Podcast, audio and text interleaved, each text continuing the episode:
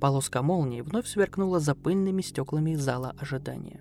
Капли стучали по крыше автостанции, на которой они, трое студентов-археологов с преподавателем, уже несколько часов ожидали пересадки на другой автобус.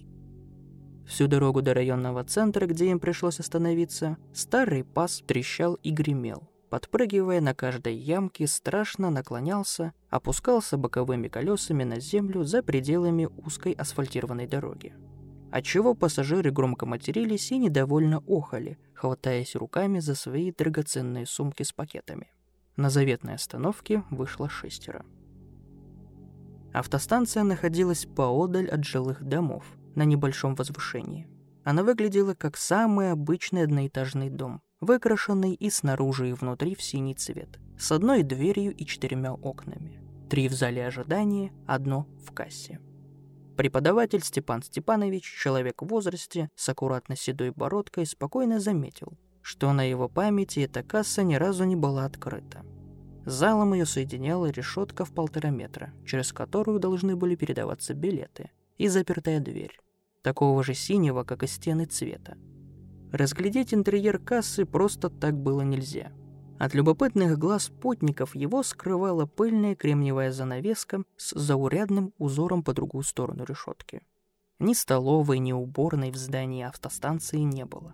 Крыльцо 2 на 3 метра и зал 7 на 4, установленный по периметру креслами с потрескавшейся коричневой кожей.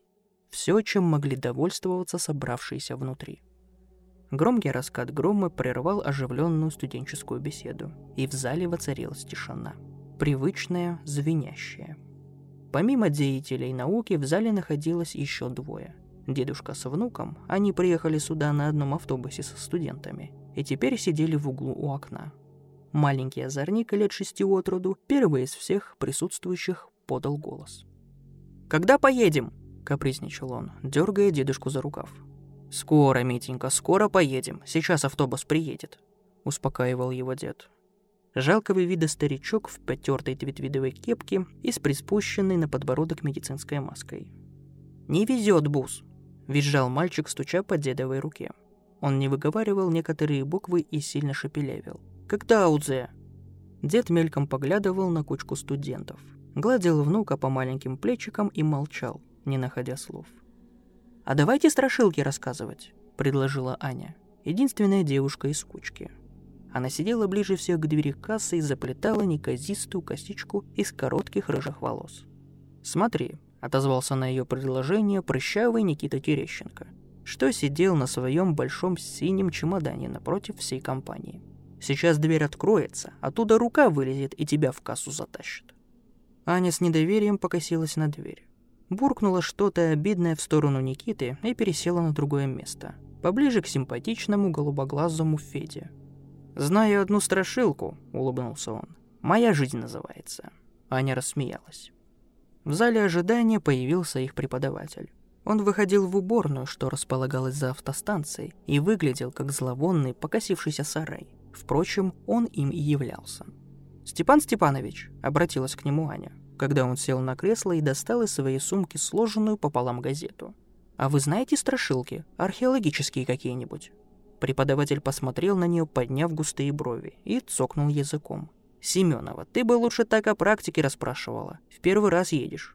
Степан Степанович всегда говорил тихо и спокойно, отчего его медленный голос хотелось слушать и слушать до бесконечности. В компании он редко брал слово, предпочитая загадочно помалкивать, однако все прекрасно слышал и анализировал. «До первого комара такой запал», — вздохнул Никита, поерзав на чемодане. Вы же городские, воронежские. У вас там страшилок выше крыши. Это каких таких страшилок? Удивилась Аня. В общаге рассказывали. Говорят, есть такой Петровский остров. Никита заметил вопросительный Анин взгляд и пояснил. Тот, которому моста нет, оттуда еще салюты пускают. Некоторые из филфака, кажись, летом мимо него на лодке плыли. Рассказывали, что шепот какой-то слышали из кустов, а с берега видели красный свет какой-то между деревьев. А еще дом у вас стоял заброшенный рядом с площадью, а сейчас его снесли вроде. А так тоже много историй. Вот так живешь всю жизнь в городе, улыбнулся Федя, взглянув на Аню. Ой, у меня иногда на улице дорогу спрашивают, рассмеялась она. И я в ступор впадаю. 20 лет живу, а куда идти, как идти, в какой стороне у нас улица Героя войны какого-нибудь?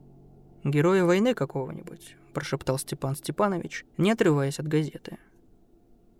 Я читал, что страх, как и красота, дело случая. Вновь начал Федя, борясь за Анина внимание. Например, это станция.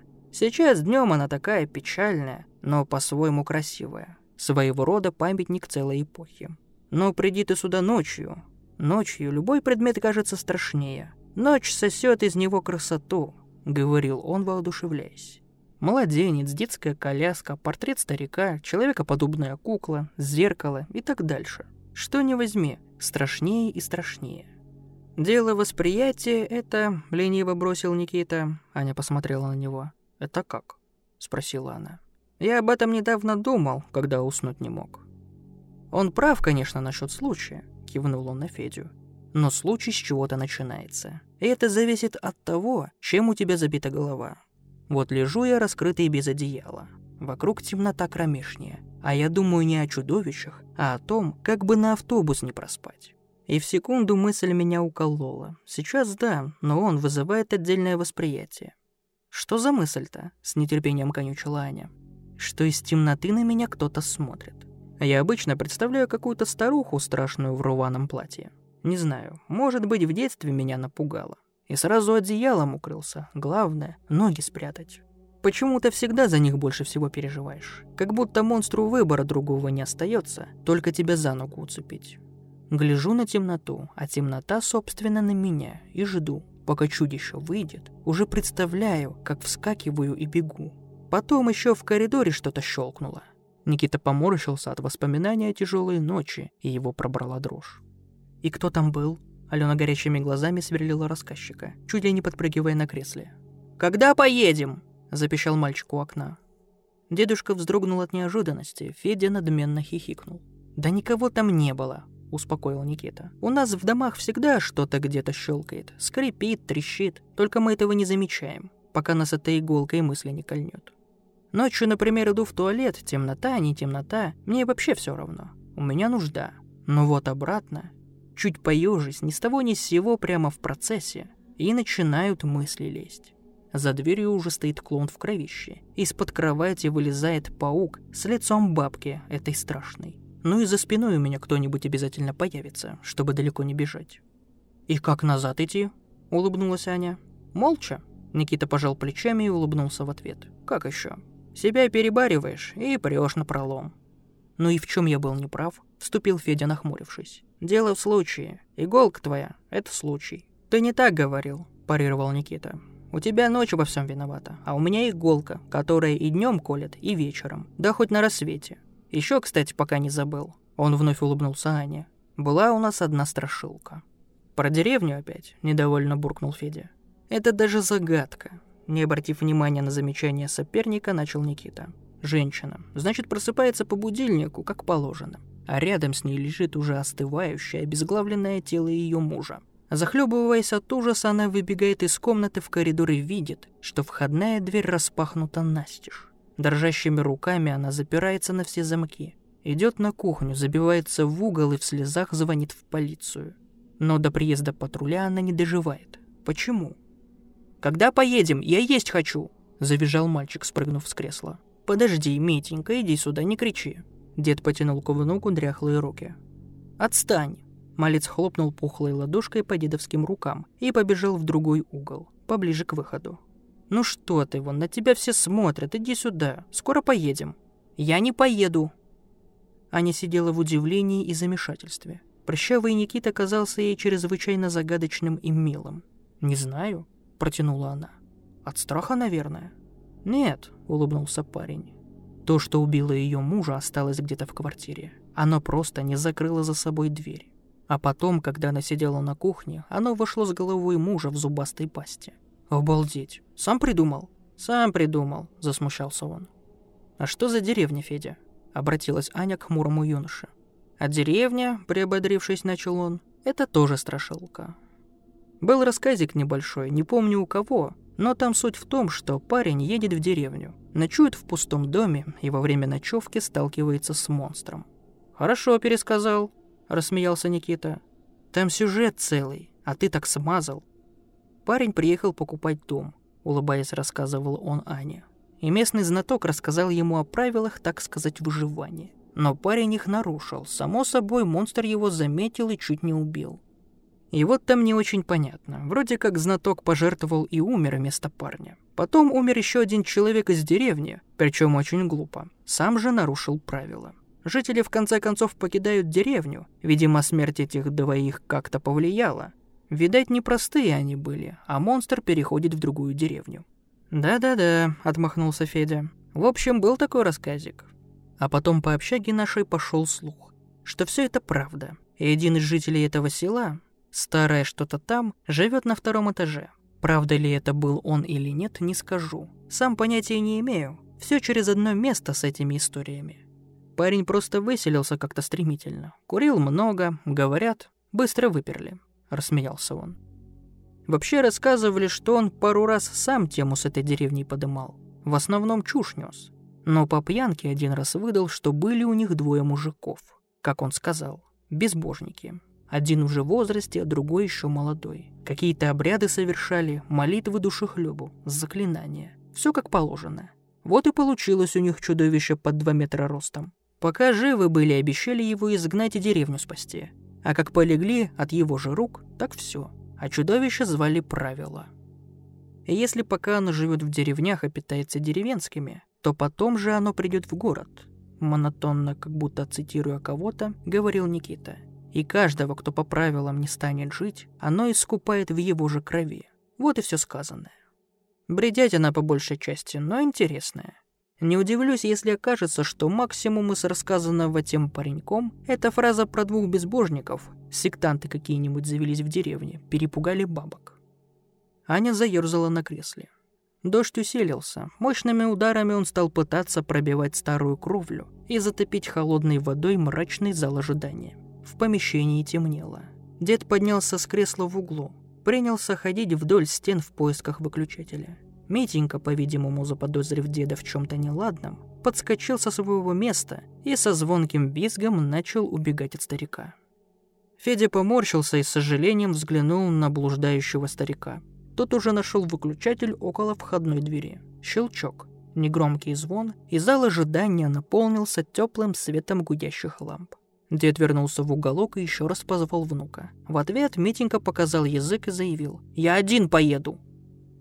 «Долго автобуса нет», – произнес Степан Степанович, взглянув на часы. Он сложил газету пополам и убрал ее обратно в сумку. «Из-за дождя, наверное», – предположила Аня.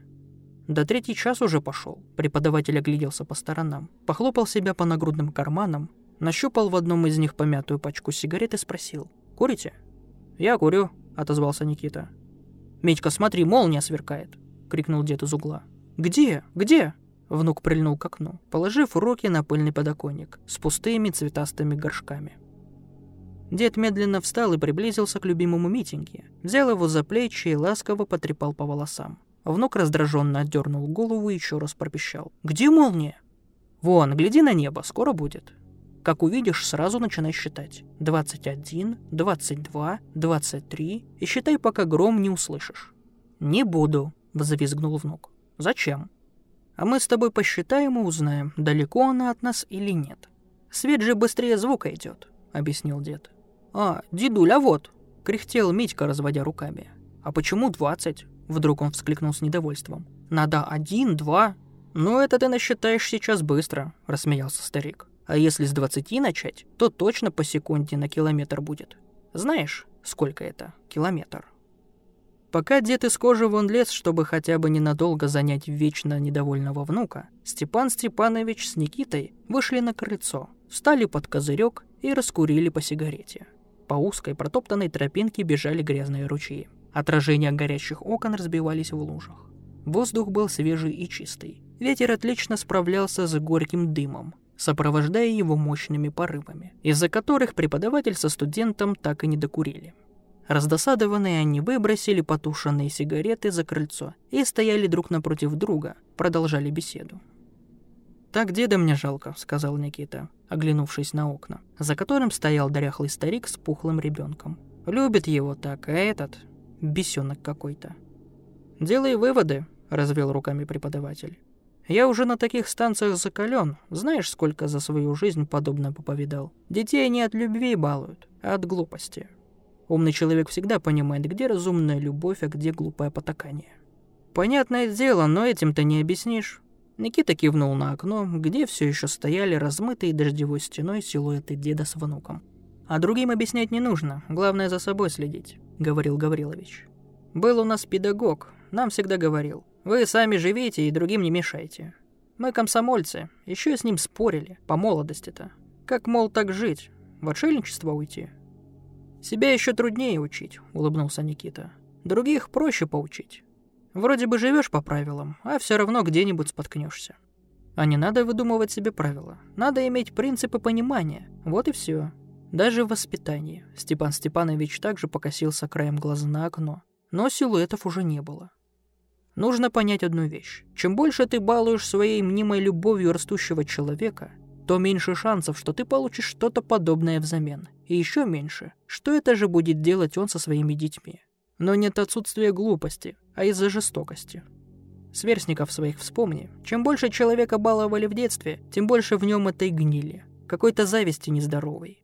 «Во-во», — согласился Никита. «Так всегда. Чем больше любишь, тем меньше тебе уважения. Преподавателей помнят самых строгих, а добрым никто после выпуска не позвонит». «Да», — задумчиво протянул Степан Степанович, почесав впавшую щеку. «Не позвонят». Они начали мерзнуть и решили вернуться в зал. Федя с Аней сидели рядом. Девушка положила ему голову на плечо и внимательно слушала, что он ей рассказывал. Сперва Никита паник. Руки его опустились. И желание бороться за внимание столь ветреной особы испарились, смешавшись с легким отвращением.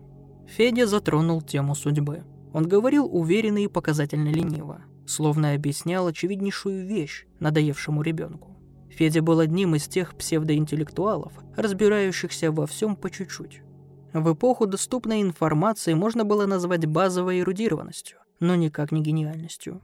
Одной еще отличительной чертой его была свойственная молодежи манера пристращаться ко всем новомодным идеям. Мода, как известно, мчится сама себе на уме, и за ней приходится поспевать. Такие, как Федя, следуют за ней рефлекторно до того момента, пока мода не становится наперекор их личному мировоззрению, запрятанному куда глубже их популистских речей и мнимых прогрессивных взглядов. Тогда у последователей этого безумного и безжалостного течения остается два пути. Покончить с глупой игрой и вернуться назад, громко смеясь в лицо оставшимся, или идти дальше, окончательно наплевав на себя и смешаться с безликой толпой разноцветной с виду, но абсолютно серый по своему существу. Выбравшие последние скорее сталкиваются с психическими расстройствами, часто страдают от депрессии и прочих прелестей смердящей выгребной ямы, в которую они сами себя и загнали.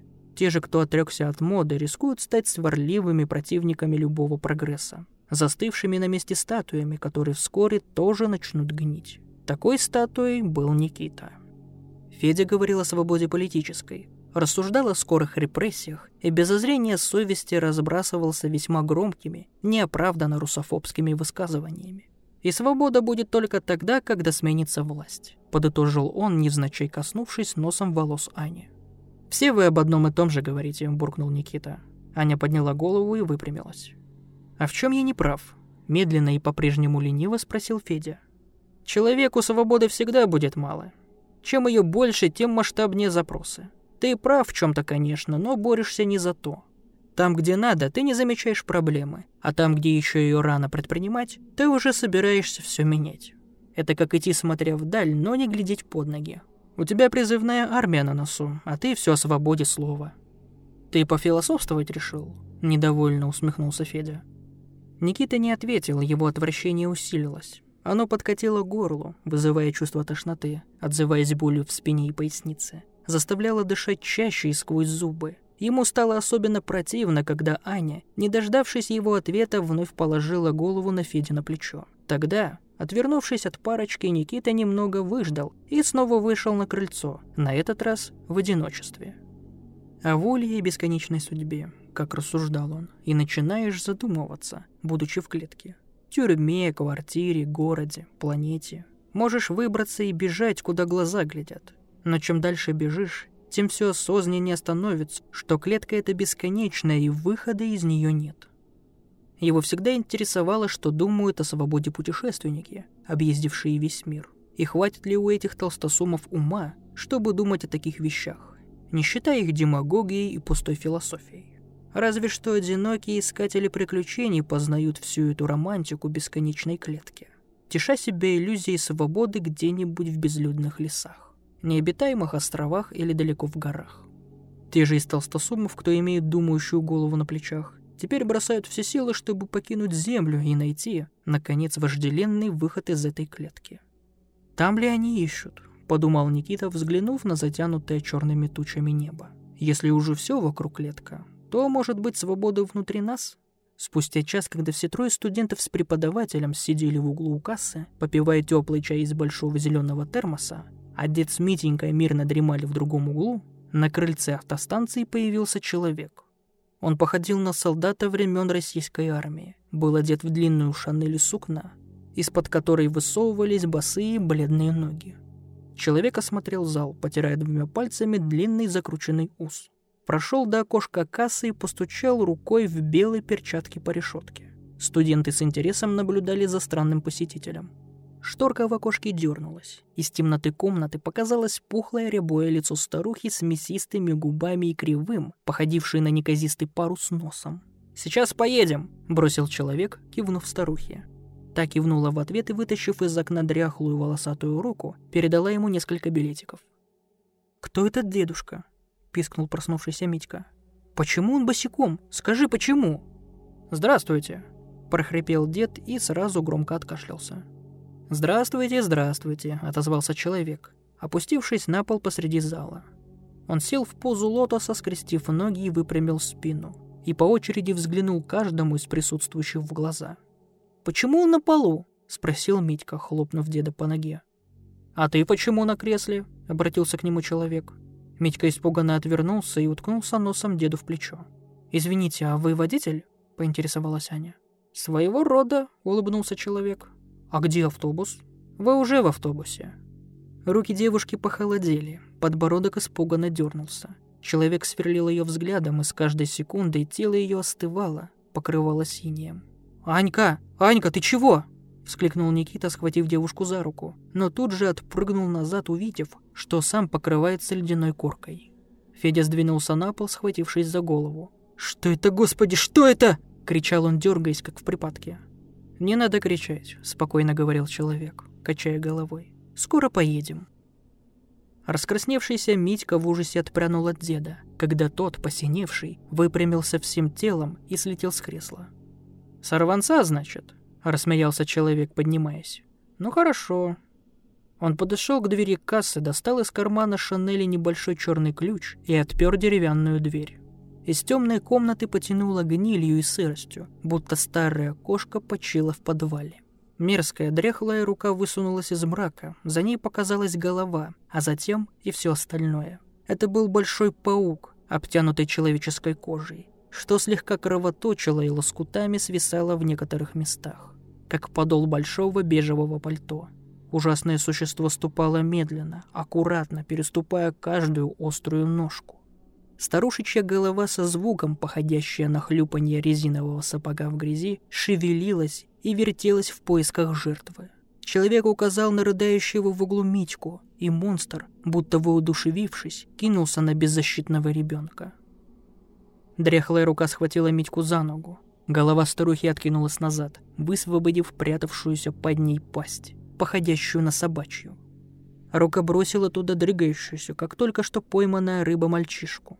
Багровые десна съели заметными осколками зубов, как жернова, молотили детское тельце, разбрызгивая теплую кровь по кожаным креслам, синим стенам и пыльным окнам. Митенька визжал и никак не умирал, надрывая горло в бесконечной муке. Аня, вжавшаяся в кресло, мечтала потерять сознание, чтобы не видеть этих мучений. Никита, сидящий рядом со скрючившимся Федей, тоже желал лишиться рассудка. Лишь бы страшная картина исчезла, растворилась в благоговенном тумане забвения.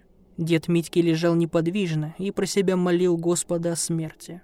Наконец, покончив с ребенком, чудовище вернуло старушечью голову на место и скрылось во тьме кассы. Человек закрыл за ним дверь и снова, присев посреди зала, начал говорить. Время недопонимания прошло, оно должно остаться позади. Мое имя Слурп. Я буду вашим кондуктором. На практику вы уж, извините, не попадете. Автобус часто съезжал с асфальта, и в один момент бум, он всплеснул руками и улыбнулся. В кашу, просто в кашу. Двое выживших, довольно-таки обидно. «Где Митька?» – прохрипел дед. «О, не бойся», – успокоил его Слурп. «Его не заберут. Просто пойми, выход отсюда немного не в том месте, где был вход. Он очнется рядом с мертвым дедом и почти ничего не вспомнит». Дед протяжно завыл и закрыл лицо руками. Никита первым догадался, в чем дело. Он сидел, чуть дыша, облизывая влажным языком ледяные губы и тер друг об друга окоченевшие пальцы. Сквозь мучительную боль от разбивающихся внутри его горла льдинок, парень спросил у человека. «Где остальные?» «В другом месте», — ответил тот. «Что называется, в раю, или куда их там отправляют. Вы не пугайтесь, вас не в ад забирают. У нас куда лучше.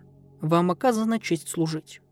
Никита зажмурился, сбросив льдинки с ресниц. Он еще раз напрягся всем телом и прошептал. «Кто второй?» «Ах, второй?» — во все зубы улыбнулся Слурк. «Это куда интереснее. Ваше братья, то место, куда вам оказано вступить, не может всего того, что может обычный человек. Например, привести новых людей туда, откуда их заберут. Да, мы можем приблизиться к человеческой душе, но чтобы хлебать ее, как похлебку, это уже сложнее. Сначала нужно подстроить аварию, уколоть душу водителя, ухватить шестерых за шкирку и притащить на автостанцию. Но мало иметь свою армию, нужны агенты среди людей. Он посмотрел на Степан Степаныча. Преподаватель единственный не был покрыт инеем и сидел совершенно спокойно на своем кресле. Услышав свое имя, он стыдливо отвел взгляд. «Степа...» — еле слышно выдала из себя Аня. Теперь она больше походила на живую льдышку, чем на красивую девушку. «Своего рода полукровные», — продолжил Слурп. «Людям не понять и половины процессов, происходящих у нас. Мы всегда рядом, но мы фатально далеко. Мы летаем вокруг ваших душ, но хлебнуть из них может лишь...» Он вдруг умолк и резко повернул голову в окно. Снаружи в зал ожидания заглянул большой полупрозрачный глаз. «Он уже здесь». Человек рассмеялся. «Автобус отправляется».